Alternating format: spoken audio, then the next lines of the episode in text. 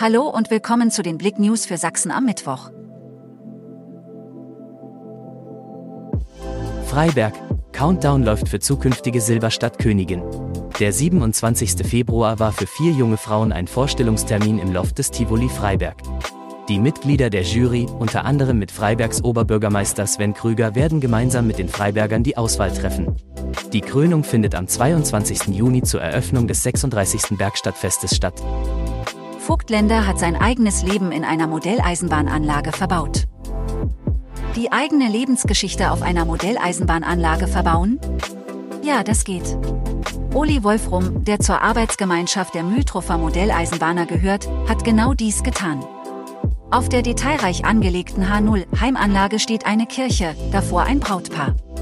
Das ist unsere Hochzeit, zeigt er auf die Braut im weißen Kleid und den Bräutigam. Lastkraftwagen, Trabo und Gabelstapler sind zu sehen. Da noch einiges aus seinem Leben fehlt, hat der Syrauer Eisenbahnfreund noch genügend Pläne für Ergänzungen. Tödliches Zugunglück in Hohenstein-Ernsthal. Seit Dienstagmorgen 7.57 Uhr fahren zwischen Wüstenbrand und Hohenstein-Ernsthal aufgrund eines tödlichen Zugunglücks keine Bahnen mehr. Am Bahnübergang an der Nutzunger Straße am Neubaugebiet Sonnenstraße hat ein Personenzug mit 74 Fahrgästen eine Person erfasst. Diese war nach ersten Informationen sofort verstorben. Neustart für das Chopauer Futterdepot. Von der Maus bis zum Alpaka werde bei ihr jedes Tier glücklich, sagt Jana Klemm.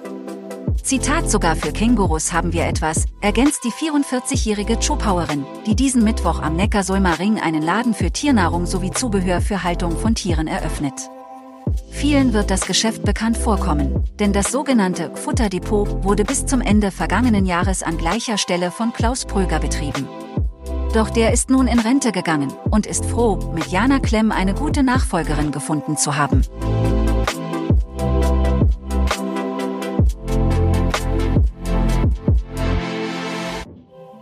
Danke fürs Zuhören.